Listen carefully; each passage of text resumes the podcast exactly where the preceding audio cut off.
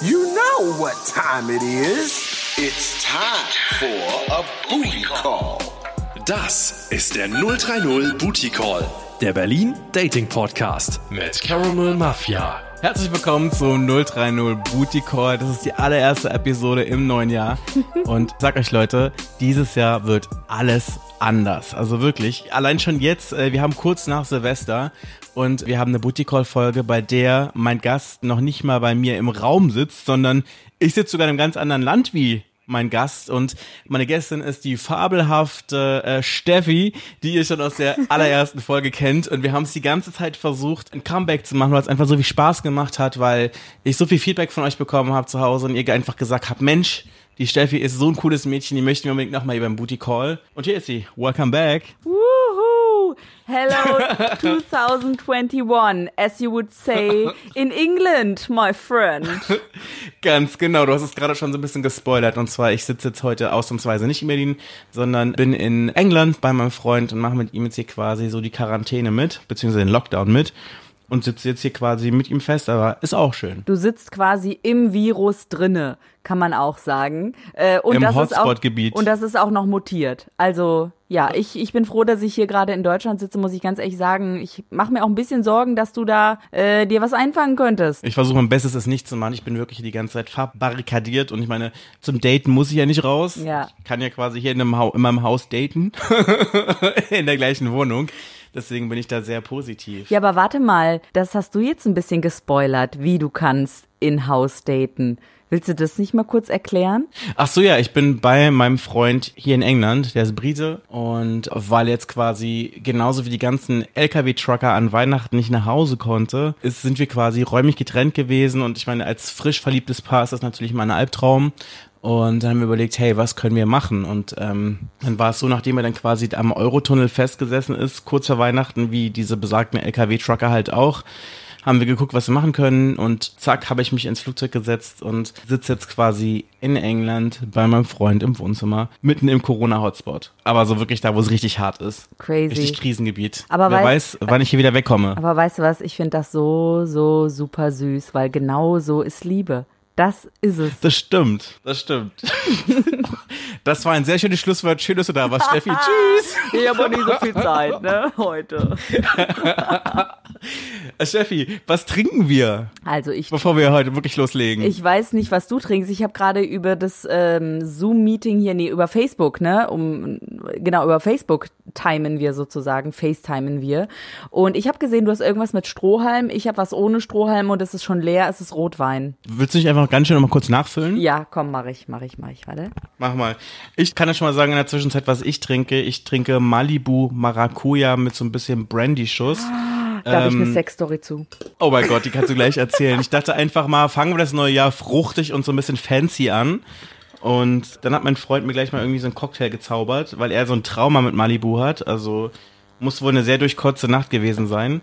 Und äh, dann dachte ich so, hey, dann gehe ich mir einfach mal Malibu holen, einfach nur um ihn zu ärgern. Ja, cool.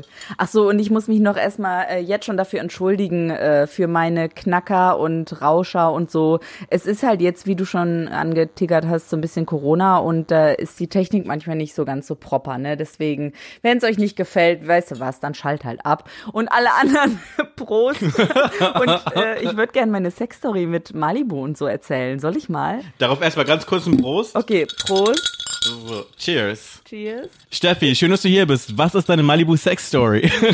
Ich war in Malaga als Studentin, das ist so eine Dekade ungefähr her. Und wir sind da rumgerannt in Malaga, in Südspanien, wie so kleine Nutten einfach nur. Wir hatten an, kennst du diese Stripperkleider, die an der Seite eigentlich nur so, so Streifen haben, ne? Die so das Gröbste verdecken irgendwie. Das hatte ich an mit weißen Cowboy-Stiefeln, die glitzern. Von denen habe ich, glaube ich, auch schon mal in der ersten Episode erzählt. Diese Dinger haben einfach so viel erlebt.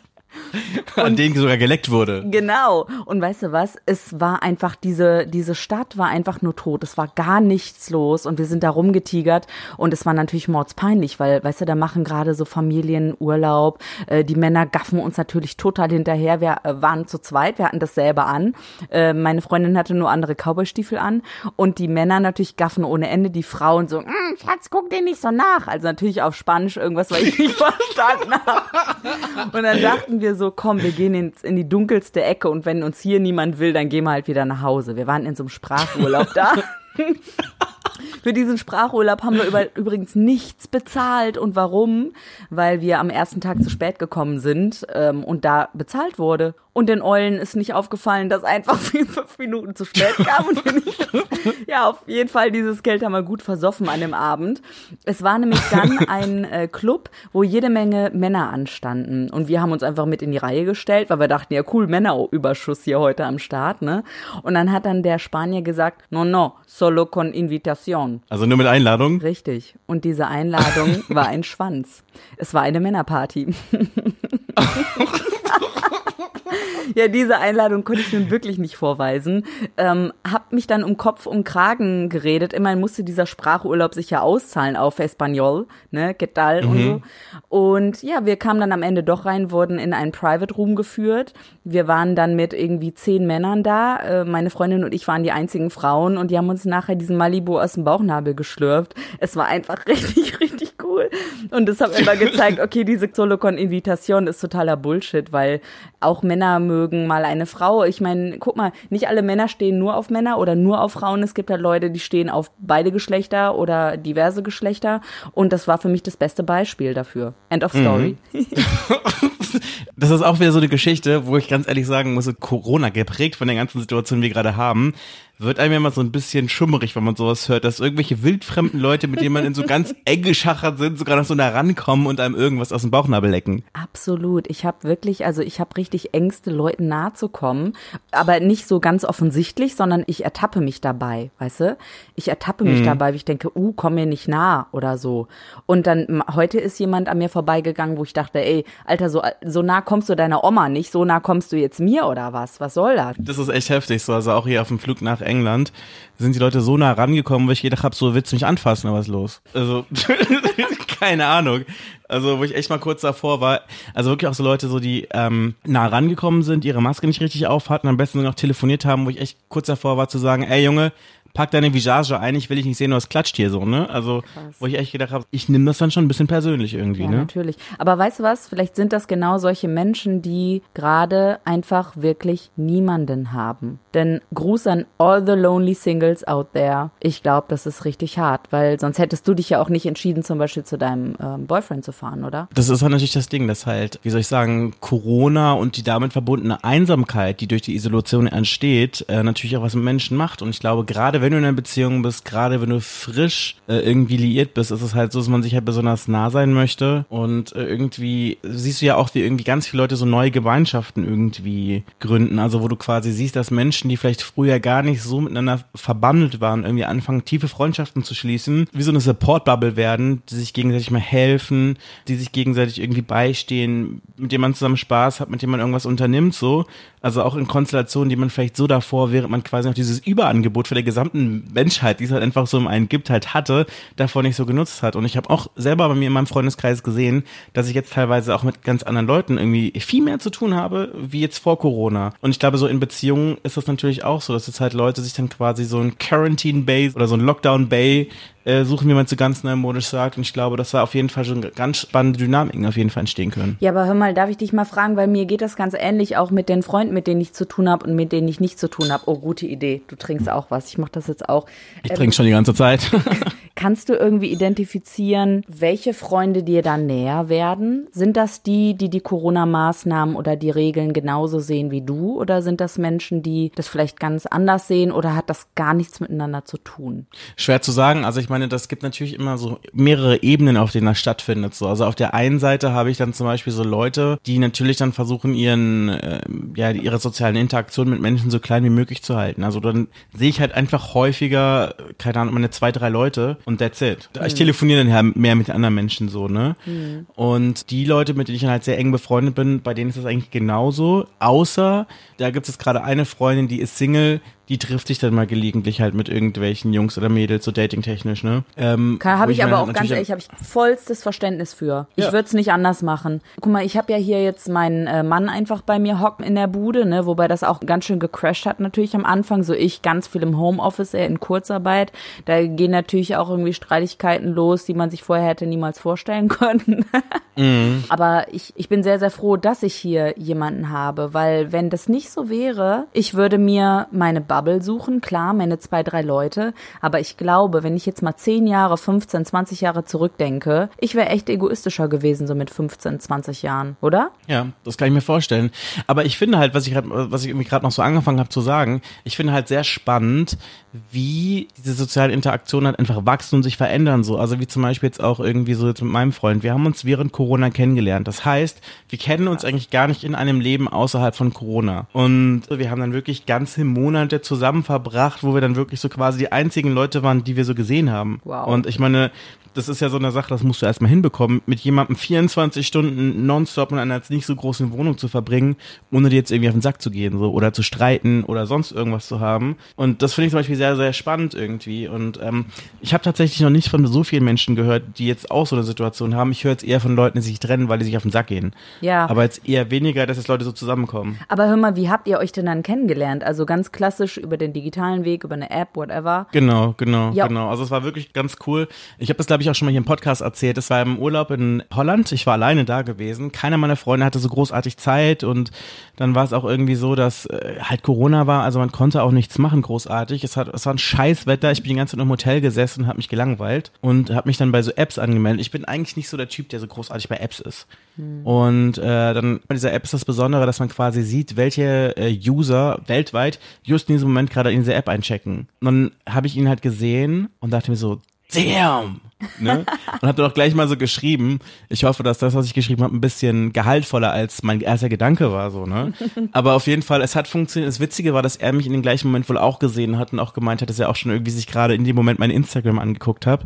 Aber ich war halt, glaube ich, die Person, die zuerst geschrieben hat. Und äh, dann haben wir halt dann wirklich so, keine Ahnung, ich glaube so das ganze Wochenende haben wir die ganze Zeit irgendwie gefacetimed und telefoniert und super verstanden. Und das Wochenende drauf ist er einfach nach Deutschland gekommen, weil er gesagt hat, wenn ich jetzt, wann dann? Das war dann so, wir haben uns gesehen und zwar einfach so wirklich, äh, ich meine, wenn ich jetzt lieber auf den ersten Blick sagen würde, wäre das jetzt ein bisschen übertrieben, aber auf jeden Fall, wir haben uns gesehen, wir dachten uns beide so, bam, es hat sofort einfach, es war einfach so, als ob wir uns schon immer kennen würden einfach. Ne? Wow, ich sehe es vor mir. Ihr zwei wie so zwei Glücksbärchis mit so einem Herz auf dem Bauch und es strahlt so der Regenbogen aus euch heraus. Kennst du diese Glücksbärchis noch? ja. Ja, so ungefähr stelle ich mir das gerade vor. Das kommt eigentlich auch ganz gut hin eigentlich so. Und ich meine, das war halt auch irgendwie auch irgendwie so eine Sache, wo du einfach denkst, so, jetzt fliegt irgend so ein Typ zu irgendeinem Typen halt in ein anderes Land während einer weltweiten Pandemie, um den kennenzulernen. Und dann denkst du halt auch so, ja, wenn das jetzt nicht so gut läuft, hätte auch gut ins Auge gehen können, weil ich meine, das war ja im Sommer so, dass ja Hotels ja auch nur so teils irgendwie offen hatten. Also das ist jetzt nicht so wie insgesamt immer so, dass man quasi einfach so in ein Hotel gehen kann. So, also angenommen, du bist zwar auf einem Date, es läuft nicht gut, du bist in einer anderen Stadt, du kennst da keinen dann musst du ja auch dann so ein Alternativangebot schaffen können. Und das Fall. ist halt während Corona ein bisschen schwierig gewesen. Und da hat er auf jeden Fall echt Glück gehabt, dass wir uns halt so gut verstanden haben, dass ich kein Catfisher war und ähm, keine Ahnung, dass wir uns einfach gut verstanden haben. So, Also ne? auf die Gefahr hin, dass ich mich jetzt wiederhole, ich finde das einfach nur geil. Ich finde es das super, dass du das gemacht hast. Wir haben ja darüber auch gewhatsappt über den Struggle, den du hattest und so. Und natürlich habe ich mir Sorgen gemacht, deine Familie hat sich Sorgen gemacht und so. Aber weißt du, so im tiefsten inneren Herzen bin ich ja auch so eine, die dann einfach macht so und die dann auch einfach geht. Und ich finde es auch spannend. Weißt du, das ist ja auch so eine Sache. Du machst dein Leben dadurch ja auch spannend und gehaltvoller, wertvoller, reicher. Und das, was ihr jetzt erlebt, was meinst du, was ihr da jetzt mal ohne Scheiß in zehn Jahren noch drüber reden werdet, lachen werdet? Egal, ob ihr dann noch zusammen seid, nicht zusammen seid, ob ihr verheiratet seid, nicht verheiratet seid, scheißegal, aber ihr werdet diese gemeinsame Zeit für immer in eurem Herzen tragen. Vor allem das Ding ist ja auch einfach so, ich denke mir, wenn man so eine weltweite Pandemie durchsteht, dann glaube ich, dass so eine Beziehung auch wirklich Potenzial für ein ganzes Leben hat einfach. Definitiv. Du weißt, was ich jetzt mache? Ich spinne gerade mit meinem Partner rum, was wir halt in der Zeit nach Corona machen. Das hält uns total oben, also so Träumereien. Ne?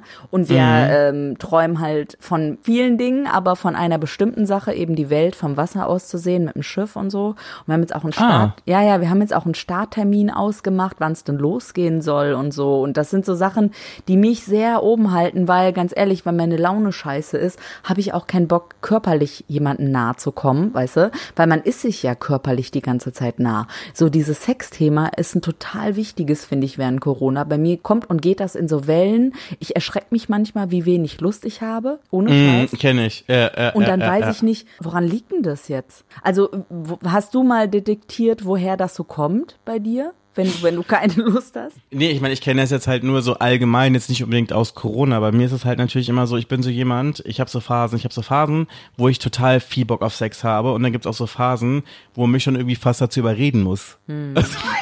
Also, ja. wo man dann, wo dann quasi andere Person so gefühlt äh, am Bettrand sitzt und mir irgendwie gut zureden muss, ne?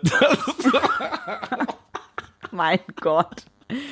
Ich war letztens bei einer Sexualtherapeutin, also beruflich unterwegs, ne? Und äh, die hatte mir gesagt, was halt auch die Krux ist ein bisschen, ist trauen können immer, auch wenn die keine Lust haben, weil die haben ja ein Loch, was gefüllt wird, ne? Und Männer, mhm. den sieht man halt immer sofort an, wenn sie keine Lust haben, natürlich, weil er dann nicht bis zum Anschlag steht, so. Und das ist mhm. eine andere Form von Druck. Das heißt, Frauen haben so eher das Problem, okay, ah, mache ich meinem Partner jetzt einen Gefallen, ne, indem ich die Beine breit mache? Und Männer äh, haben eher so das Gefühl, ja, äh, ich habe so den totalen Druck und muss was beweisen. Und dann dachte ich so, ja, ich kenne das ja. von mir, aber ich kann das natürlich niemals aus der männlichen Perspektive beantworten. Deswegen wollte ich dich mal fragen. Ist es wirklich ein Druck, dass man dir ansieht, wenn du Lust hast? Also ist das mh, hm, eher negativ besetzt? Oder, also hat, dir, hat dich das schon mal unter Druck gesetzt oder so? Zum Beispiel, du hast, warst auf einem Date und du fandst ihn einfach nicht geil und hast gedacht, ach komm, dann gehen wir jetzt ins Bett, die Lust kommt schon so, Appetit kommt schon beim Essen, so nach dem Motto, und dann äh, ging er nicht hoch. tatsächlich, tatsächlich ja. Ich meine, das, das Ding ist natürlich, dass du, glaube ich, als Mann ganz oft auch diesen Performance-Druck hast hast, im Sinne von, du musst performen. Du stellst dir dann die Fragen und das weiß ich von sehr, sehr vielen anderen Männern und ich, mir kann eigentlich im Grunde genommen jeder erzählen, was er möchte, aber am Ende des Tages ist es, glaube ich, so, dass wir Männer in diesen Situationen alle gleich ticken, dass wir natürlich alle von diesem Performance-Druck gezeichnet sind, Ach, dass man krass. sich irgendwie die Frage stellt, vor allem wenn du mit der Person noch nie Sex hattest, wie findet die Person meinen Körper? Findet die Person meinen Schwanz groß genug oder ist er vielleicht sogar zu groß oder ist irgendwas, was der Person daran vielleicht nicht gefallen könnte?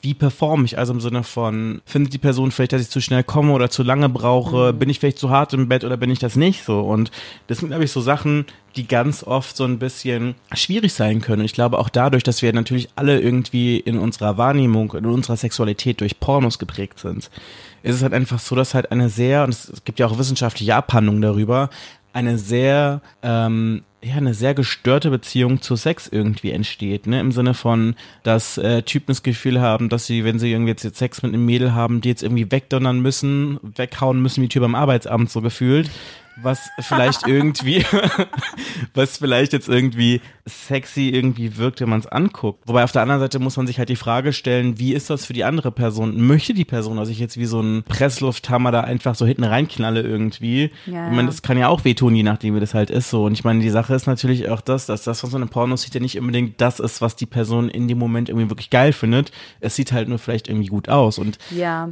die Unterscheidung ne? Fantasie und Realität ist da ganz wichtig, finde ich. Also wenn wenn ich eine Frage von einem zwölfjährigen Mädchen höre, äh, muss ich mich beim ersten Mal in den Arsch ficken lassen? Und ich denke so, äh, nein, mach das, was du willst. Dann denke ich aber mhm. auch, ja, wie soll denn eine 12, 13, 14-jährige oder auch ältere Frau oder auch Junge wissen, was ihm oder ihr gefällt? Weil die Sexualität lernen wir ja tatsächlich erst mit uns alleine kennen. Das habe ich übrigens auch bei der Sexualtherapeutin gelernt. Weil natürlich, das ist eine Sache, die wir erst mit uns ausmachen, im besten Fall, mhm. muss man auch sagen. Und dann ja erst mit dem Partner erleben.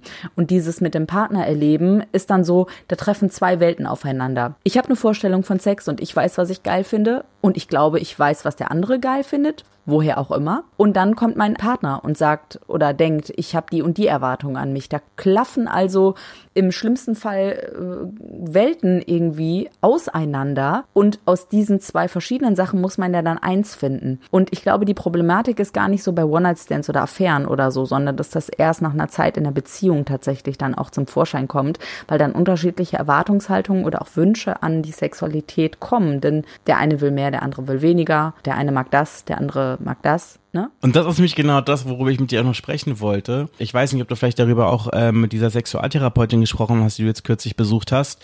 Klar, wenn man jetzt die ganze Zeit zusammenhängt, und ich spreche jetzt hier gerade sehr allgemein, das ist nicht unbedingt von mir, sondern das ist eine sehr allgemeine Aussage, mhm. ähm, dass es ja so ist, dass man, wenn man die ganze Zeit aufeinander draufhängt, dass man sich natürlich auch dann die Frage stellen muss, sind wir beide gerade geil? Also haben wir gerade wirklich zur gleichen Zeit Lust und möchten wir beide gleich viel Sex in unserer Beziehung haben? Weil ich meine, man hat ja viel weniger Faktoren von von außen, die einen ablenken können. Und ich glaube, das ist, glaube ich, ziemlich schwierig bei Beziehungen, wo beide einen unterschiedlichen Sexdrive haben, da einen Kompromiss zu schließen. Weil ich meine, wie sieht der Kompromiss da aus? Ist der Kompromiss da der, dass wenn die eine Person, also wenn ich sag jetzt mal Person A unglaublich viel Bock am Tag auf Sex hat, beispielsweise den ganzen Tag irgendwie könnte, Bock hat irgendwie am Tag fünf, sechs Mal Sex zu haben, während die andere Person einfach sagt so, hey, mir reicht das zweimal die Woche. Ich meine, wo macht man dann einen Abschlag? Also hm. ist es dann so, dass dann quasi die Person, die weniger Bock hat, irgendwie sich selber kasteit irgendwie oder sich da selber ja, geißelt weiß, und dazu zwingt, mehr Sex zu haben, ja. was natürlich ja auch manchmal, je nachdem, wie die Person zu Sex oder zu diesem Erlebnis allgemein steht, so eine Art von Selbstvergewaltigung auch im schlimmsten Fall sein kann. Hm einfach nur um dieser Person irgendwie den Gefallen zu tun oder ob die Person, die halt eine extrem hohe Libido hat, einfach irgendwie ihre Wünsche runterschrauben ja, muss. Ja, also egal wie du es drehst, beide sind unzufrieden. Ne? Also das ist dann, ähm, wenn der eine was macht, was der andere nicht will, dann ist auf jeden Fall mindestens einer unzufrieden, weil ich weiß nicht, ob du das schon mal hattest, Sex mit jemandem, der eigentlich gar nicht so will. Das mhm. merkt man. Und dadurch verändert sich ja auch die Leidenschaft. Und was wir wollen, ist ja eigentlich einen leidenschaftlichen Partner. Und diese Leidenschaft entsteht ja nicht, wenn wir dem Partner die und die und die Punkte sagen, die wir gerne erfüllt hätten oder eine Häufigkeit an Sex und so weiter, sondern diese Leidenschaft äh, sollte anders entstehen. Und tatsächlich habe ich mit der Sexualtherapeutin genau auch darüber gesprochen. Und sie hat erlebt, dass viele Paare in ihre Praxis kommen, die dann eben, was weiß ich, sagen wir jetzt mal irgendeine random Zahl, einmal im Monat Sex haben und das passiert so wenig, weil beide irgendwie nicht so auf einen gemeinsamen Nenner kommen, weil beide aneinander vorbei arbeiten, ne? Der eine Nachtschicht, der andere Frühdienst und so weiter. Und mhm. was sie dann gesagt hat, war, naja, wie hat denn dann euer letzter Sex angefangen? ja, so und so war nicht so geil, aber am Ende war es halt gut. Ne? Und dann haben wir uns gefragt, warum wir das nicht öfter machen. Ja, aber es liegt genau in dem Anfang. Also in dem Vorspiel. Und in dem Vorspiel, damit meine ich jetzt nicht unbedingt, was weiß ich, Nacken küssen, in die Ellbogen pusten oder so ein Scheiß. Sondern das ist ja auch schon das Flirten im Alltag. Ja, also sich Blicke zuwerfen oder liebevoll miteinander sein. Und was mir die Psychologin oder die Psychotherapeutin dann gesagt hat, ist, es kommen immer fünf positive Dinge, müssen einer negativen Sache folgen. Das heißt, wenn ich eine negative Sache habe, dann muss ich fünfmal mal positive Impulse setzen, damit sich das ungefähr wieder ausgleicht. Ich finde, das zeigt ganz schön, wie wichtig das ist, auf einer freundschaftlichen Basis und auf einer flirty Basis auch im Alltag miteinander zu funktionieren und zu kommunizieren, weil sonst läuft's halt im Bett auch nicht, weil der eine trotzig ist, weil der andere denkt, ne, du hast heute nicht abgespült, warum sollte ich denn jetzt die Beine breit machen? Ne, um jetzt mal aus der weiblichen Perspektive zu sprechen. Ja, du lachst, aber das ist ja so. Das sind diese mhm. kleinen Sachen in der Partnerschaft, vor allem in der langjährigen Beziehung, ne? Und dann wirklich so einen gemeinsamen Nenner zu finden. Du, eine Lösung habe ich da auch nicht. I don't know. Keine Ahnung. Aber wie ist es denn bei dir gewesen? Hast du das Gefühl gehabt, dass es bei euch konstant gleich geblieben ist, jetzt vor allem während dem Lockdown? Oder hast du das Gefühl, dass das dann eher so Phasen, Episoden sind? Oder Letzteres. wie würdest du das selber einschätzen? Ja, das sind eher so Episoden. Und ich habe damit angefangen, wenn ich dann zum Beispiel weniger Lust hatte, auch zu hinterfragen, warum ist das denn so? Und mich mal selbst zu reflektieren reflektieren, was passiert denn bei mir gerade im Leben? Ah, okay, familiär ist da ganz, ganz viel los, was mir so wie Blei auf den Schultern lastet, ne? Wo ich mhm. nicht wegkomme, wo ich auch nicht die Augen zumachen kann, eine Kerze anzünde, eins deiner geilen Kerzenduftgeschichten anmache, ne? Hier, mein Freund. Vielleicht musst du das kurz erklären, ja. so, ne? Leute, die mich näher kennen, die wissen, dass ich irgendwie so ein Ding habe mit Duftkerzen. Ich mag das irgendwie voll gerne, wenn irgendwie Kerzen besonders geil riechen, so. Also ich mag das, wenn meine Wohnung irgendwie so riecht. Ich weiß nicht, Bei mir ist es immer so, ich gehe zu Ikea und plane vor, irgendwie das und das und das und das zu kaufen. Und am Ende des Tages komme ich dann mit irgendwelchen Duftkerzen nach Hause. Und natürlich werden die dann bei mir zu Hause auch gut weggeböllert, so, ne? Also im Sinne von, ich habe die dann noch wirklich die ganze Zeit an. Es sieht dann immer so ein bisschen romantisch aus, es riecht ein bisschen gut und mittlerweile bin ich auch schon ein bisschen advanced am Start, dass es noch nicht mal mehr die, unbedingt die Ikea-Kerzen sind, sondern dann schon irgendwie andere Kerzen so. Und Also ich die muss mal kurz sagen, so du stapelst hier vollkommen tief. Du hast einen kleinen Kamin bei dir auf dem Küchentisch stehen, ja? Es ist ein großes Glasgefäß. Darin ist Wachs eingelassen. In dieses Wachs sind Hölzer eingelassen, damit es noch so richtig geil knistert und knuspert. Ich, ich wäre am liebsten zu dir rübergefahren und um einmal nur zu riechen, aber dann habe ich mich an die Corona-Regeln erinnert und dachte so, dodo, fail. Okay. Ja, aber um das Ding zu Ende zu bringen, ne, mit äh, hier Sex Drive und so, ich glaube, dass Beziehungen während Corona, wie bei allen Sachen, auch gerade wie wir das erleben, unter einem Brennglas sozusagen funktionieren. Ich weiß, ich kann diesen Brennglas-Vergleich auch nicht mehr hören, aber bei einer Beziehung, mir ist jetzt gerade kein anderes Wort eingefallen, das ist einfach wirklich so, dass die besten Seiten rauskommen und auch die schlechtesten Seiten rauskommen. Und bei mir persönlich war das einfach so, dass die Libido in Wellen kommt. Mal mehr, mal weniger und ich das aber gar nicht so an meinem Partner tatsächlich, sorry, jetzt muss ich kurz rülpsen, weil Rotwein, Wir sind ja unter uns, Schulz. wir sind ja unabhängiger, dass ich viel mit mir selber auch ausmachen musste und dass das überhaupt gar nichts mit meinem Partner zu tun hat. Nur natürlich versteht mein Partner das anders, ja, wenn ich ihn abweise. Das ist so krass schmerzhaft. Oh mein Gott, die Abweisungen, die ich mal erhalten habe in meinem Leben, egal auf welcher Ebene das war, Bewerbung, Freundschaft, Sexualität, die taten immer richtig weh, so in your face, bums. Vor allem, wenn man gerade irgendwie wirklich so dieses Bedürfnis nach Nähe hat und dann bist du dann quasi hier mit deiner Person, also mit deinem Partner, deiner Partnerin verbarrikadiert zu Hause und äh, dann, dann funktioniert das auch nicht. Ich kann mir schon vorstellen, dass es dann sogar noch so doppelt frustet irgendwie. Ja, also die Streits, die eskalieren bei mir in der Beziehung aber auch mal gerne. Also so Sachen wie Türen schlagen und so natürlich schreien, natürlich aber auch einschließen, rumheulen und tagelang schmollen. So Sachen. Ich glaube aber auch, dass es diese krassen Tiefs gibt, weil es bei uns auch tolle Hochs gibt. Ich glaube, das eine kann man nicht ohne das andere haben. Und das kommt auch wieder eigentlich aus dem Munde der Sexualtherapeutin, die ich besucht habe. Ich stehe noch voll unter diesem Einfluss von, äh, von dieser Sexualtherapeutin. Die hat mir aus der Seele gesprochen und ich hing an ihren Lippen, wenn die erzählt hat, habe ich so das die ganze Zeit auf meine Beziehung und auf mich persönlich gespiegelt und so und war total baff. Anders kann ich es nicht ausdrücken. So, ja. Aber was war so die krasseste Erkenntnis, die du jetzt aus diesem Meeting jetzt rausgenommen hast? Oh Gott, das ist vielleicht jetzt, okay, ich erzähle es trotzdem, es ist ein bisschen unangenehm, weil das so trivial ist irgendwie, so, pff, so eine Pupsgeschichte. Aber sie meinte, dass, weil jetzt durch Corona die Schönheitsoperationen so massiv auch ansteigen, ne? Und da habe ich mich gefragt, gibt es da eine Korrelation, Schönheits-OPs und äh, Corona und so weiter? Und, oh, scheiße, jetzt habe ich einen Faden verloren.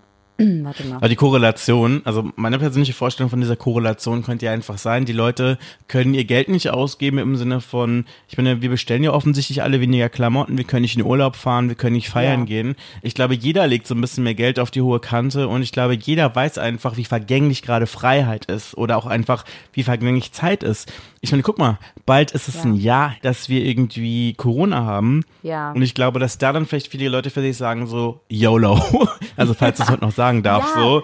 Genau, genau, genau, das ist das Ding. Und sie ähm, hatte mir dann auch erzählt, warum denn manche Menschen einfach auch Schönheits-OPs machen. Und das ist einfach, na ja, ähm, wenn du eine Schönheitsoperation machst, willst du vielleicht einen Partner, der dich anders ansieht. Also wenn du jetzt eine Frau bist jetzt in meinem Fall, ne, ohne Arsch und ohne Tittchen und du willst aber einen schönen Booty und schönen Vorbau haben irgendwie, dann sprichst du automatisch andere Menschen dadurch an, natürlich, ne? Vorher hast du vielleicht eher die sportlichen Partner angesprochen, dann sprichst du eher die Partner an, die vielleicht ein Heimchen zu Hause wollen, die denen gerne mal einen bläst, so nach dem Motto, also jetzt mal ganz salopp ausgedrückt, ne? Und dann hat sie erwähnt, das hat mich nämlich so persönlich getroffen, dass wenn Frauen äh, früh eine große Brust bekommen, also wie ich, ne? Also ich habe ja jetzt Körbchengröße, I don't know, also variiert immer so. Obstkorb. Ja, also großes Körbchen so. Stellt euch so ein polnisches Körbchen, was der Oma an der Hand hat, so vor, ne, mit dem die Oma spazieren geht. so ein Kö Nein, das ist ein bisschen extrem. Ich wollte es ein bisschen zu bildhaft. Aber auf jeden Fall so sah ich mit zwölf aus, so ungefähr, ne? Körbchen meiner Oma, aber vor der Brust, so. Dann sagte sie, naja, damit muss eine Frau auch erstmal klarkommen, dass sie dann sofort sexualisiert wird. Und wenn dieses mhm. Trauma in Anführungsstrichen dann nicht überwunden wird, dann kann es auch passieren, dass diese Frau dann eine Zuneigung direkt als Liebe versteht und somit Liebe und Sexualität gleichsetzt. Und dann habe ich so überlegt, ratter, ratter, ratter, jo, könnte passen. Und das für, mhm. war für mich so die erhellendste Erkenntnis in dem Moment. Die hat noch tausend andere schlaue Sachen gesagt, aber ne, unser Gehirn denkt ja 15 mal schneller, als es spricht und die hat bestimmt 20 mal schneller gesprochen, als sie denkt. Also sie war sehr schnell unterwegs. Ich kam kaum noch mit. Ja, aber. Okay, krass. Mh, sehr, sehr krass. Also, denn weißt du, ich habe mich immer schon so gefragt, Sexualtherapie, wäre das mal was für mich einfach aus reiner Neugierde, mm. ne? Und ich kann jetzt mm. sagen, auf jeden Fall. Also schon alleine so offen mit jemandem darüber zu sprechen, wie wir jetzt auch im Podcast hier sprechen, ne? Wann passiert das schon? Ich meine, mittlerweile fühle ich mich ja schon fast wie so ein Sexualtherapeut. Ähm, also jetzt ohne jetzt unbedingt jetzt diesen, ich sag jetzt mal, studierten Hintergrund, was das angeht. Aber irgendwie war das schon immer so, dass irgendwie alle Leute auch Leute, die ich überhaupt nicht kenne, mir immer grundsätzlich alles brühwarm erzählt haben, sei es ihr Familienleben, sei es ihr Sexualleben, sei es ihr Datingleben, gerne auch ungefragt.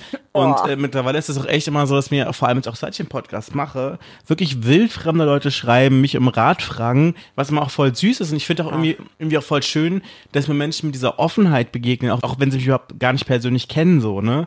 Ich finde es irgendwie schön, weil irgendwie habe ich das Gefühl, ich meine, viele Leute haben halt auch, glaube ich, einfach auch gar nicht diese Personen, denen sie sich einfach öffnen können, mit denen sie sich ja. da einfach da unterhalten und austauschen können und vor allem, wo sie das Gefühl haben, dass es okay ist, das zu empfinden oder das zu mögen, das, was man halt einfach mag. Ne? Also, ja, weil ich genau. meine, es ist in vielen Punkten einfach, glaube ich, schon schwierig, dazu zu stehen, weil du ganz oft irgendwie der Außenwelt oder irgendwelchen Leuten gegenüberstehst, die dich für was auch immer irgendwie verurteilen, weil sie einfach irgendein anderes Weltbild haben.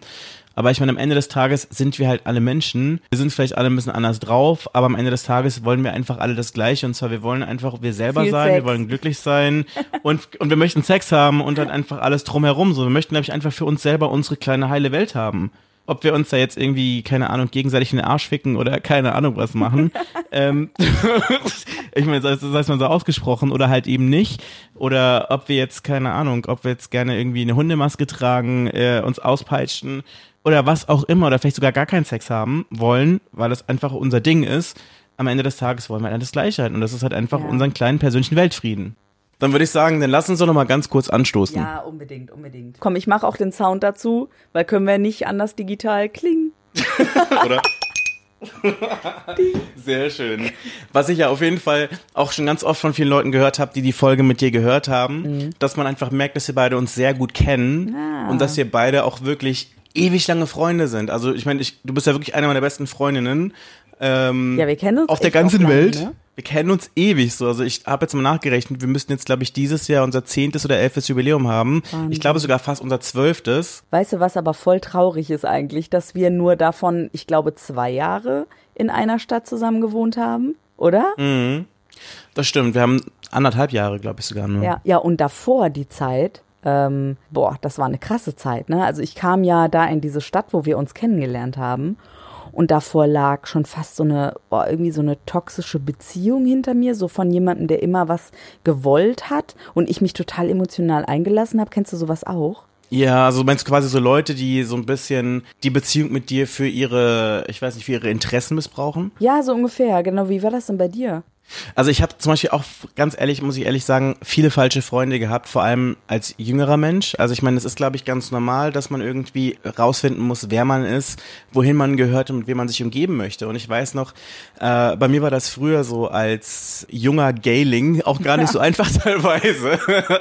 also da gab es zum Beispiel einen Typen, ähm, oh Gott, ich weiß gar nicht, wo ich anfangen soll. Also es war bei mir so, dass ich ja ganz lange irgendwie nicht geoutet war und immer so ein bisschen so ein Geheimnis gemacht habe, weil es immer so ein bisschen schwer war für mich dazu zu stehen und dieses toxische Männlichkeitsding und äh und hast du nicht gesehen. Mhm. Deswegen war das dann auch immer so, dass wir dann auch immer irgendwie, wenn wir irgendwie feiern gegangen sind in irgendwie Gay-Clubs, dass wir dann auch immer gerne mal vier Stunden irgendwo hingefahren sind mit dem Zug, nur um sicher zu gehen, dass da niemand zufällig rumspringt, der uns da nicht sehen soll. Krass, also auch und so, um anonym zu bleiben.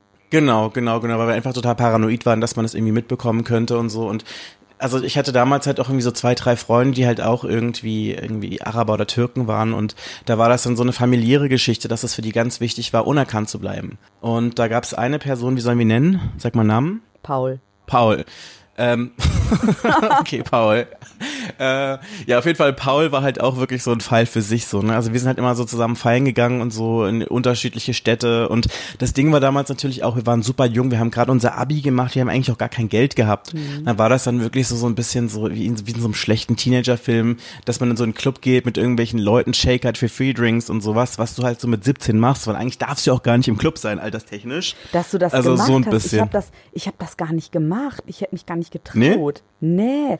Wir haben Die immer. meisten Leute, die ich kenne, haben das immer gemacht so irgendwie. Ich hätte jetzt auch gedacht, dass du sowas gebracht hättest. Nee, ich habe mal meinen ähm, meinen Pass gefälscht, um mal in den USA in den Club zu kommen, aber das war so scheiße gefälscht, dass dann gesagt wurde, nee, wir feiern lieber zu Hause, geht gar nicht. Und dann war ich total froh, dass ich das dann vorher nie zu Hause ausprobiert habe. Und ich hatte auch ehrlich gesagt andere Sachen im Kopf. So mit 17 habe ich ja Vollzeit gearbeitet, ne? Hab dann gleichzeitig ja mein Abi gemacht sozusagen, bin zur Schule gegangen und da war an Party machen überhaupt nicht zu denken, weißt du, da war ich halt nur malochen und lernen so, damit ich meine Wohnung bezahlen kann. Ja, nee, bei mir war das anders. Also ich war zwar auch irgendwie schon irgendwie äh, auf eigenen Beinen so im Sinne von, dass ich so halb noch zu Hause gewohnt habe, aber auch schon so halb nicht mehr und auch noch gearbeitet habe nebenher und Abi gemacht habe. Also es war schon heftig so, ne? Und dann hat immer so diese schleichende Angst, dass du irgendwie entdeckt werden Ja. könntest oder auffliegen könntest, so was eigentlich heute so eine total dumme Angst eigentlich ist. Ich weiß auch überhaupt nicht, wovor ich da eigentlich genau Angst hatte. Aber ich glaube, das ist in so einem Alter mal ein bisschen schwierig. Und das Ding war auch, dass ich damals auch ganz viele so Freunde um mich rum hatte, die ähnliche Sorgen wie ich hatte. Also auch bei Paul, also so haben wir ihn ja gerade genannt, war das so, dass Paul Angst hatte irgendwie, dass die Familie es irgendwie mitbekommen könnte. Und dann war das dann einfach so, dass wir, wie gesagt, immer zusammen feiern waren. Und Paul ist aber halt auch so ein ganz besonderer Schlagmensch gewesen. Es war halt so ein extrem hübscher Typ aber auch so ein ziemlich, ich sag jetzt mal, manipulativer Typ. Also im Sinne von, der so alles dafür gemacht hat, um das zu bekommen, was er möchte. Also zum Beispiel wie, der hat in so einem Vorort gewohnt von der Stadt, wo ich damals gewohnt habe, hat. Und ähm, der war mal bei mir zu Hause, hat meine Haare geflochten, also Cornrows gemacht.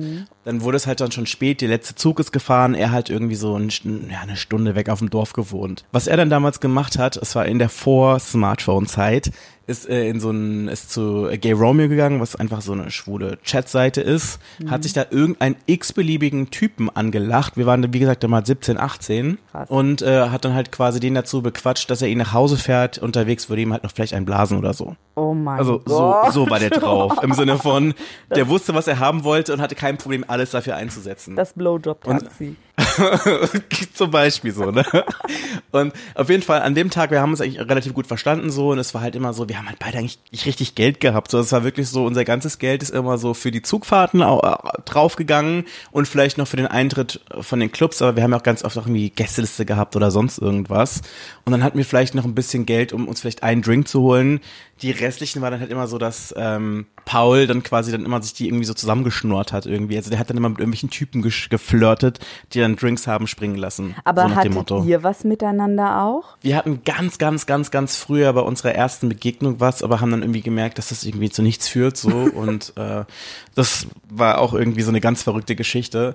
Dadurch, dass wir beide halt irgendwie nirgends sein konnten, also weder bei mir zu Hause klar. noch bei ihm, war das so, dass er dann gesagt hat, komm mal auf mein Dorf gefahren und ich bin dann damals halt so mit meinem Schülerferienticket dahin gefahren und der hat dann gemeint, ja, ich weiß, wo wir hingehen können und ich wusste eigentlich so gar nicht genau, was er eigentlich vorhatte. Ich dachte, wir wollten einfach uns nur so treffen. Ja. Und dann ist er dann mit mir dann plötzlich, sind wir plötzlich im Krankenhaus gestanden und der hat dann da wohl irgendwie Zivi gemacht oder so und kannte da irgendwie so eine ruhige Ecke und äh, Gott.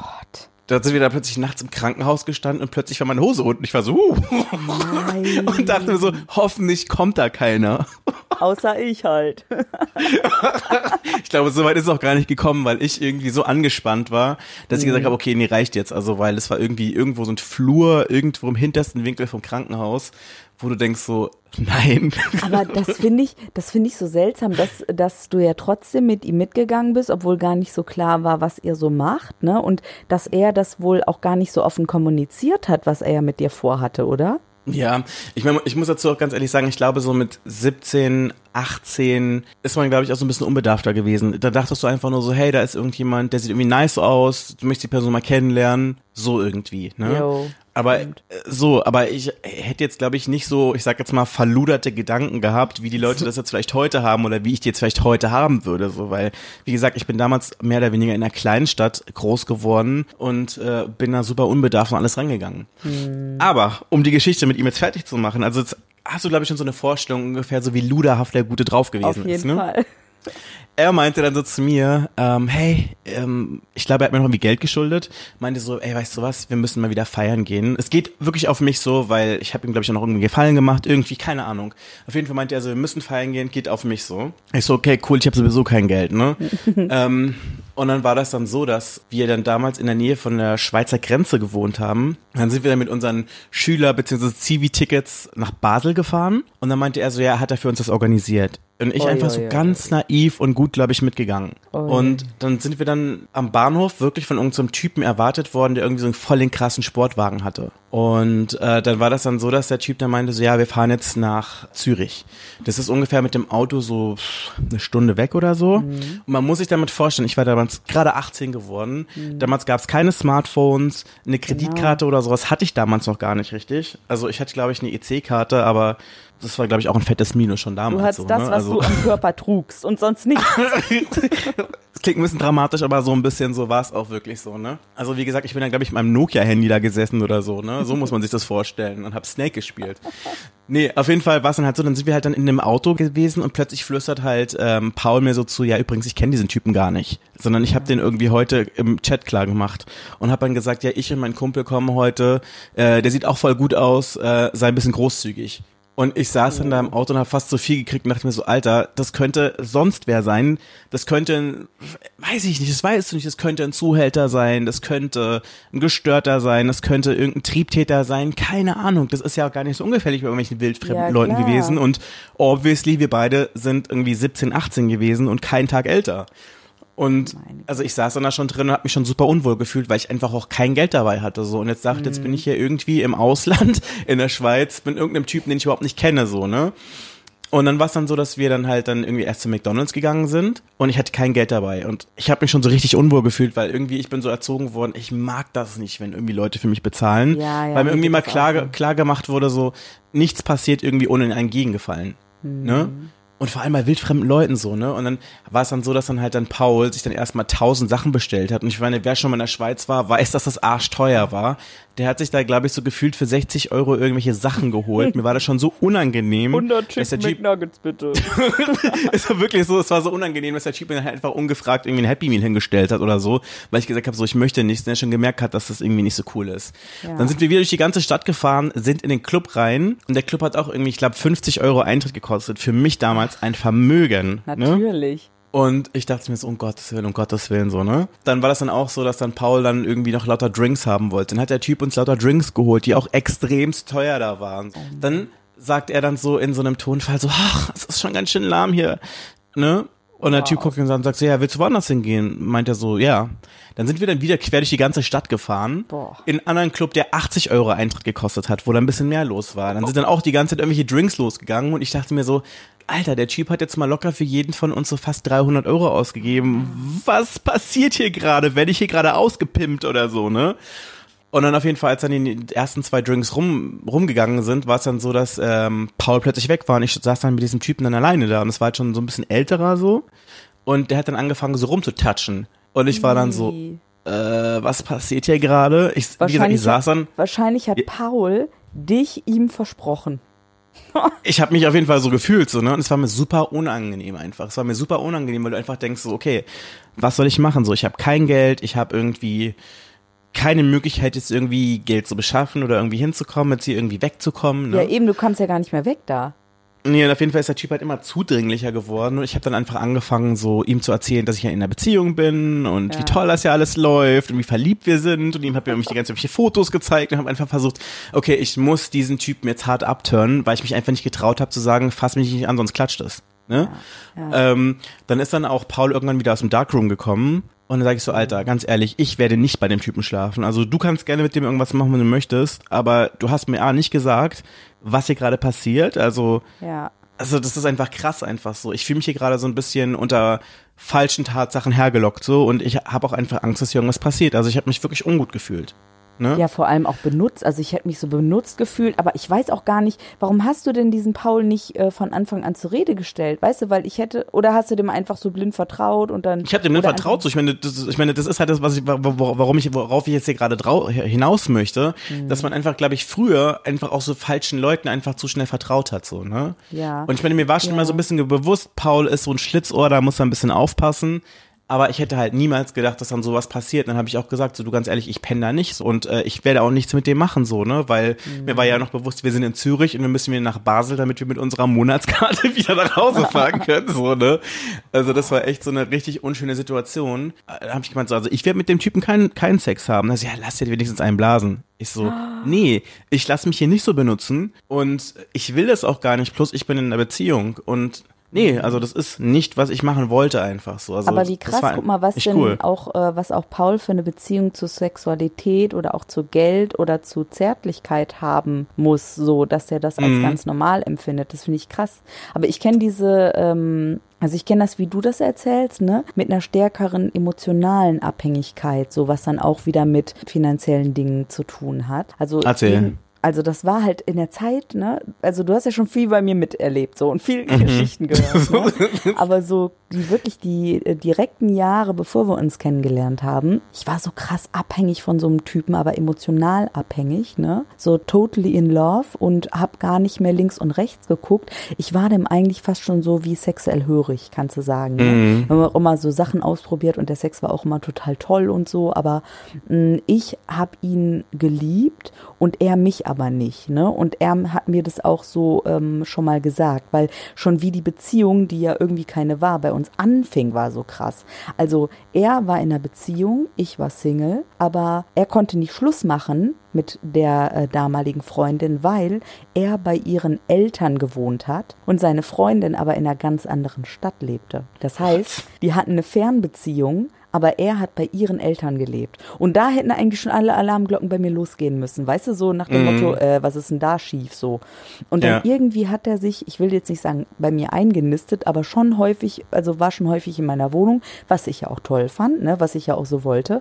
Dann hat er irgendwann mein Auto benutzt und so weiter und so weiter. Irgendwann war der dann weg hab mich da so mit meinen Gefühlen und mit allem Chaos so liegen lassen und ja, ist also meiner Meinung nach zu einer anderen gegangen, aber das hat er immer bestritten. Ich habe auch Aber nicht seine Ex. Nee, nee, nicht seine Ex. Nee, nee, der Drops war gelutscht, das kannst du dir vorstellen, da nachdem äh, nachdem da es war ein Riesentoverbo auch und dann ach, hat er noch in einer anderen Wohnung gewohnt, das war und da habe ich noch mit das Sofa geschleppt und so. Ach, hör auf, das Schlimm. War, Seltsam. ja, ja, und dann habe ich auch, ähm, ich habe so ein paar Sachen entdeckt bei ihm, wo ich wusste, okay, das geht nicht ganz mit rechten Dingen zu irgendwie und ich sollte mich da eigentlich von lösen. Habe mich dann aber so in diesem emotionalen Strudel befunden, dass ich eigentlich nur noch, also immer weiter tiefer, tiefer und mich auch mit seinen Gefühlslagen so identifiziert habe, weißt du? Und da ging es mir auch immer schlecht und so. Also ich glaube, das ist so eine Art von toxische Beziehung, würde ich mal tippen, aber ich kenne mich da nicht so aus mit toxischen Beziehungen. Ist das, ist das so ein Bad Boy gewesen? Nee, irgendwie gar nicht, nee. Es hört sich ein bisschen so an und ich, ich überlege halt die ganze Zeit, weil ich meine, ich kenne dich ja und ich kenne Mhm. auch so ein bisschen die Typen, die du gedatet hast, so, ne? Aber das hört sich jetzt Ja. für mich so krass nach Bad Boy an, aber irgendwie die Typen, die ich so gesehen habe, bis auf ähm, den einen Typen von dem Date, den du in der letzten Folge erzählt hattest, Lil John. Ja. Und bitte erwähne mich nochmal. Also alle anderen Leute wären halt nicht in, in diese Bad Boy Box reingekommen, sondern waren halt immer irgendwie anständige Typen, würde ich so sagen, eigentlich größtenteils. Ja. Ne? Und nicht, noch nicht mal Arschlochtypen. Ja, aber ich weiß, ich habe irgendwie so einen Hang dazu. Das war auch schon in so bei der ersten großen Liebe und so war das so, mich in Männer zu verlieben, die eigentlich sich dann nicht in mich verlieben. So und dann liebe ich die über Jahre hinweg, wirklich über Jahre hinweg. Als ich zum Beispiel 13 war, habe ich mich in einen verliebt und da war ich, bis ich 18 war oder so, war ich weiterhin in den verliebt. Ne? Und der hat mir immer gesagt, nein, nein, das wird nichts, das wird nichts. Wir hatten aber immer was miteinander. Und das hat mich total zerrissen, das hat mich, hat mir total wehgetan, das hat mich so verletzt, aber ich konnte halt auch nicht Nein sagen. Weißt du, weil ich halt so emotional abhängig so irgendwie dann war jetzt rückblickend. Und genau dasselbe ist mir halt da wieder passiert. Nur dann halt eine, eine Nummer größer, ne, mit, wo, wo ich dann schon eine Wohnung hatte und so. Ja, heftig. Ja, ja. Aber weißt du, ich glaube, wenn man solche Muster erkennt, kann man die auch so ein bisschen, also vielleicht, ja, erstmal erkennen und dann dagegen wirken. Nee, nehme ich zurück. ich glaube, man ist seinen Beziehungsmustern, äh, wie sagt man da so, da Treu? kann man nicht raus. ja, sein Beziehungsmustern ist man treu, ja, ja, ja. Hm, schwer zu sagen. Das ist eine gute Frage. Also, das ist echt so eine Sache. Ich habe bei mir tatsächlich noch nicht so ein Muster entdeckt, als dass ich da jetzt irgendwie was zu sagen könnte, ob ich es jetzt irgendwie versucht hätte, aus irgendwelchen Mustern. Hm. Ja, das ist ja genau das Problem. Das, weißt du, das könnte ich höchstens erkennen. Aber yeah. du ja dann nicht. Also, da wir leider nicht mehr in, also, ne, so nah beieinander wohnen, ist das einfach nicht so einfach. Weil hm. ich ja dann viel über Erzählungen auch um, was mitbekomme ne, von deinen Partnern. Da ist wenig so, dass ich direkt mit denen zu tun habe, dass ich deswegen ein Muster erkennen könnte oder so. Ja, aber es ist irgendwie echt mal so ein, so ein spannender Vorsatz für 2021. Eigene Patterns entdecken und im Servicefall mhm. ausmerzen. Definitiv. Einfach so mit Baseballschläger durch den inneren Porzellanladen laufen und alles kaputt machen, was einem nicht gut tut. Ja. ja Einfach mal so ein Bild zu zeichnen. Hör mal, wenn das so einfach wäre, ich wäre sofort dabei, ne? Mhm. Aber da muss man ja auch erstmal, man muss ja auch erstmal das Gute vom schlechten Porzellan unterscheiden können, bevor man da mit seinem lila Elefantenarsch äh, die ganze, das ganze Regal wegbämst. Weißt du? das geht oh. ja nicht. Ach, immer, jetzt sind wir ganz davon abgekommen, wie ist die Geschichte in der Schweiz überhaupt zu Ende gegangen? Außer ich weiß, du hast überlebt.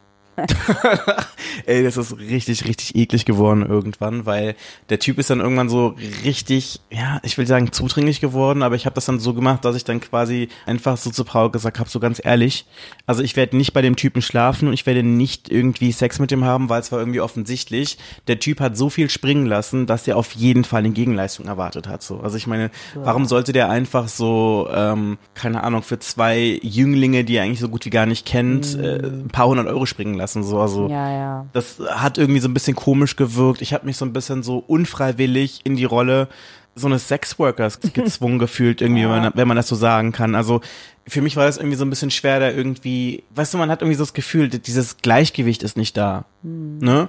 Und das war einfach richtig eklig. Also ich habe einfach gemerkt, das ist nichts für mich. Also für manche Leute funktioniert das vielleicht, aber nicht für mich. Jedenfalls war es dann halt so, dass wir dann halt dann zurückgefahren sind und ähm, es war dann halt auch so, dass dann Paul dem Typen halt verklickert hat, dass wir da nicht schlafen. Ich habe halt auch wirklich dann zu Paul gesagt, so ganz ehrlich, Junge, hör zu, du hast mich in diese Situation reingebracht, du bringst mich da auch raus. Ich will garantiert nicht mit dem Typen Sex haben. Was du machst, ist dir überlassen. Aber ohne Quatsch, wenn der Typ mich noch einmal anpackt, dann klatscht es. Und zwar bei dir. Und Krass. dann ist er dann halt wirklich zu dem Typen hingegangen, hat gemeint so, hey, so schaut's aus. Ähm, Caramel muss morgen früh arbeiten. Ähm, wir können hier doch nicht leider bei dir schlafen. Kannst du uns bitte zurückbringen? Das hat der Typ dann wirklich gemacht. Und dann war es dann halt so, dass ich die ganze Autofahrt von einer Stunde halt einfach nur hinten drinne saß und gehofft habe, dass der Typ jetzt nicht irgendwie sauer wird und auf einen Waldweg irgendwie, auf einen Waldweg fährt und dann sagt, okay, Jungs, jetzt macht mal irgendwie so, ne? Also, das war so damals meine infantile Angst, die ich hatte. Und ich muss eigentlich sogar, glaube ich, ganz ehrlich sagen, diese Angst wird vermutlich gar nicht so unberechtigt gewesen sein, weil. Ja, wollte ich gerade sagen. Wenn ich gerade so drüber nachdenke, also hätte ja wirklich sein können, dass der Typ so komisch ausrastet, so, weißt du? Und ich meine, ganz egal, wie die Situation eskaliert wäre, nachts da irgendwo, keine Ahnung, auf der Autobahn zu stehen, ist halt auch nicht geil, ne? Und äh, mhm. auf jeden Fall war es dann halt so, dann sind wir gefahren und irgendwann biegt der wirklich wo ab, ne? Und ich denke mir so, um Gottes Willen, bitte nicht, bitte nicht, ne? Und dann ist er dann aber zu so einer Raststätte gefahren. Wir sind dann rein und dann sagt sie, ja, lasst uns irgendwie frühstücken. Und ich dachte schon, was passiert jetzt, ne? Mhm. Paul wieder eiskalt die Situation ausgenutzt, äh, sich übelst die Sachen da bestellt, hat sich da noch irgendwie für 20 Euro irgendwie einen Orangensaft pressen lassen. Ja, und ich war dann dann, hab mich schon so geschämt und hab einfach nur so eine vertrocknete Brezel genommen, weil mir einfach so peinlich war, ne? und, und dann war es halt so, dass ähm, wir dann halt danach dann irgendwie gegangen sind und dann sind wir weitergefahren und dann dachte ich so, weil er dann plötzlich mal so langsam wurde, ich so, bitte fahr jetzt nicht rechts ran. Ähm. Nee, aber er hat uns dann tatsächlich wirklich nach Basel an den Bahnhof gefahren und ich habe drei Kreuze geschlagen und dann sagt Paul ernsthaft zu ihm so, ey, du ganz ehrlich, hast du noch ein bisschen Geld? Ähm, ja. Ich sehe gerade, dass ich kein Bargeld dabei habe und ich muss auch ein Anschlussticket kaufen. Dann hat der Typ ihm wirklich noch 50 Euro in die Hand gedrückt, so. Das gibt's. Und dann sagt dann Paul so, und dann sagt Paul so zu ihm, oh, du bist voll nett, wir kommen dich bald wieder besuchen, nicht wahr? Und ich dachte mir so, eher friert die Hölle zu, ne? Und das war das Ende einer Freundschaft und seitdem Boah. bin ich sehr wählerisch, was meine Freundschaften angeht. Ja, verständlicherweise hast du diesen Kontakt abgebrochen. Gut, dass du das so offen gesagt hast und dass du auch das schon so formulieren konntest. Ja, das Beste ist aber noch ernsthaft, dass der Typ wirklich die Nerven dazu hatte, wenn immer mich irgendwie in irgendwelchen Clubs oder so danach noch gesehen hat, zu meinen dann so, ey, na, wie geht's hier? Lass mal wieder so tanzen, so wie in alten Zeiten, so, lass mal wieder irgendwie treffen. Und ich dachte so, nein, verpiss dich Echt? Ich meine, jetzt? ganz Der ehrlich- Kam noch mal auf dich zu. Ja, ja, auf jeden Fall kam noch ein paar Mal vor so, wo ich einfach denke so, wie unverantwortlich kannst du mit deinen Freunden umgehen? Ich meine, wer macht sowas? Richtig. Also da war ich echt ein bisschen enttäuscht und auch echt geschockt, sondern kann auch wirklich nur sagen, Leute, falls ihr zu Hause irgendwie das Gefühl habt, dass ihr toxische Freundschaften habt oder irgendwie Freundschaften mit irgendwelchen Menschen habt, wo ihr nicht so ganz genau wisst, was die Intentionen von diesen Menschen sind, dann macht es ganz oft wirklich Sinn, so dem Bauchgefühl zu hören und Ja. sich vielleicht nicht in irgendwelche Gefahrensituationen mit denen zu begeben, weil im Zweifelsfall sind ihre Interessen ganz andere und da geht es nicht unbedingt euch vor irgendwelchem Unheil zu beschützen. Und jeder, der schon mal einen Tatort gesehen hat, weiß, das, was im Tatort passiert, ist läppsch gegen das Leben. Also jetzt mal ohne Witz. Also was ich so Gott, Von, ja, das so so es. hart. Du, ich sag es dir, das ist einfach so von dem, was ich hier True Crime, sage ich nur. Mhm. Also wie viel Podcasts ziehe ich mir denn bitte rein ohne Ende? Oder auch die ganzen Magazine oder hier von der so Polizeiberichte und sowas. Ich bin halt voll der Junk, äh, Junkie, was das angeht. Und da ist es einfach mal total realistisch, dass du erstens Angst hattest da auf dieser Rückbank, ja, und dass du da glaubtest, der wollte dich gleich verschleppen. Und zweitens, dass du auch den Zuhörenden einfach mal sagst, ey, passt auf, ne? Also, das kann ganz schnell umschlagen. Das kann ganz schön umschlagen, wirklich. ja, und bei mir war das auch so, bei mir haben oft Drogen dann auch irgendwie mein Bewusstsein dann insoweit mh, beeinflusst, dass ich diese Entscheidung nicht mehr treffen konnte. Das heißt, ich habe mir nachher auch vorher überlegt, mit wem verbringe ich dann die Nacht und den Abend und nicht, wenn ich irgendwelche Leute dann kennenlerne, dass ich dann mit denen weiterziehe oder so. Da muss ich dann halt für mich irgendwie die Grenze auch finden. Das habe ich dann auch so gemacht einfach. Mhm. Aber ich glaube, das ist so ein Ding, was, glaube ich, ganz viele so Kiddies haben oder vielleicht hatten. Ich weiß nicht, wie das heute ist, aber auf jeden Fall früher war das ja wirklich so ein Ding, wenn du zum Beispiel auf irgendeinem Dorf gelebt hast, wo es jetzt vielleicht nicht so die coolen Clubs gab oder du vielleicht einfach woanders hingehen wolltest, dass du dann wirklich irgendwie so dein ganzes Taschengeld oder was auch immer du der irgendwie dir zur Verfügung stand, wie dein Azubi-Geld, dein Zivi-Gehalt oder halt was auch immer das war, dass du das genommen hast, damit in die nächstgrößte Stadt gefahren bist. Es hat dann für zwei Drinks den Eintritt gereicht und vielleicht noch für die Rückreise zurück und dann standest du dann da und musstest dir überlegen so, hey, wo schlafe ich jetzt? Und ein Budget für ein Hotel ist nicht drinne gewesen, so, ne? Und ich meine, das ist ja ganz oft so gewesen, dass man dann bei irgendwelchen wildfremden Leuten geschlafen hat, dass man dann wirklich vielleicht irgendwie, keine Ahnung, zwei, drei Leute war oder so und dann vielleicht dann irgendwie gehofft hat, dass irgendwie einer der Kumpels oder Freundinnen irgendwie da jemanden abgeschleppt hat und die Leute dann quasi mitkommen können oder sowas. Das haben wir damals ja, als wir zusammen ja auch irgendwie in der gleichen Stadt gewohnt haben, ja auch gemacht, so, ne? Ja, das stimmt. Ach du, äh, apropos äh, Drinks mixen und so weiter. Wunder dich nicht, ich bin gleich, also ich habe heute nicht so super, super viel Zeit, weil mein Mann hat heute gekocht und der steckt gleich äh, den Kopf durch die Tür und dann muss ich zum Essen. Okay, dann weiß ich Bescheid, du hast nicht viel Zeit. Dann lass uns ganz schnell über den Fuckboy des Tages sprechen. Unbedingt, bitte.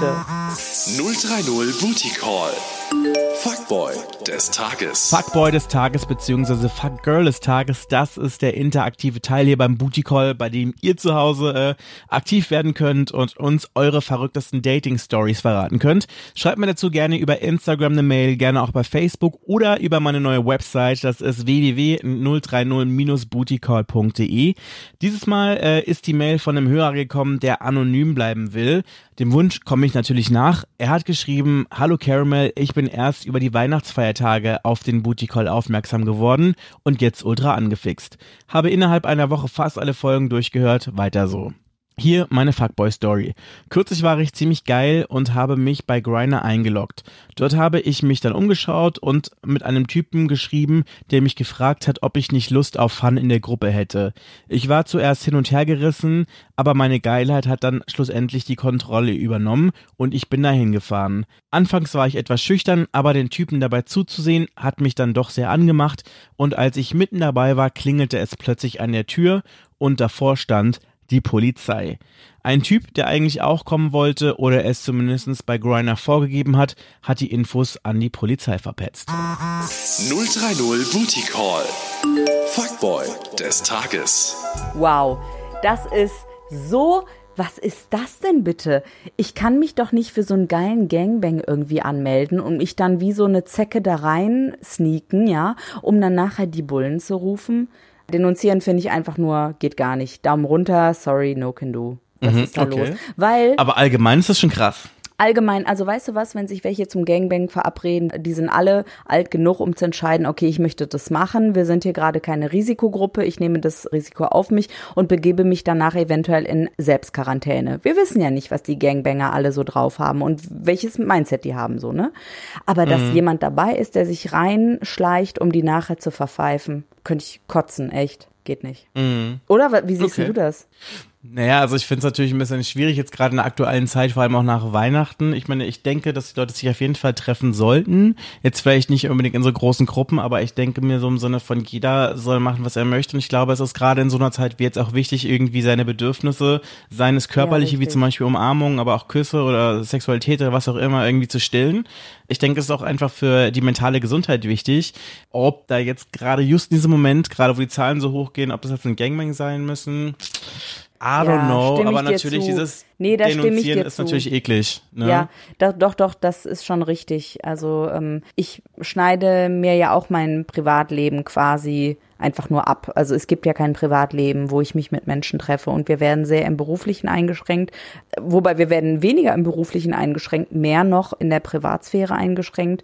Und natürlich finde ich es dann auch gut, wenn man sich einfach daran hält, an die Empfehlung und eben nicht die ganzen Leute trifft. So mache ich es für mich, aber du hast es gerade schon angedeutet, jeder muss das auch für sich selber ausmachen, denn jeder hat andere Bedürfnisse und ich bin für die Meinungsfreiheit. Wobei, ne, große Veranstaltungen, wie die Leute sich ver versammeln, verurteile ich insgeheim, ja. Mm, Also schon schwierig. Aber du musst ja gleich losjumpen, weil es gleich Essen gibt bei dir zu Hause, hast du mir gerade schon äh, verraten. Aber bevor du das Essen auftischt, noch ganz kurz eine juicy Story aus deiner Jugend. Eine juicy Story aus meiner Jugend. Und ich weiß, da gab es einige. Ja. weißt du, aber dadurch, dass ich ja bei der Sexualtherapeutin war, kommen mir vor allem so Negativ-Stories tatsächlich hoch. Und eine Negativ-Story, ich erzähle die jetzt einfach, weil das ist eine juicy Story, aber die einfach ganz schön krass ist. Sorry schon mal dafür. Aber da war ich auf einer ähm, Party und wurde unter Drogen gesetzt und wurde dann in einem Nebenraum geführt. Und ich weiß nur noch, dass es der dritte irgendwann gewesen sein muss, bei dem ich dann wach geworden bin. Also es war wie so eine Gruppenvergewaltigung tatsächlich. Sorry, das ist meine juicy Story. Ähm, eine ganz schlimme Geschichte. Das ist Und furchtbar.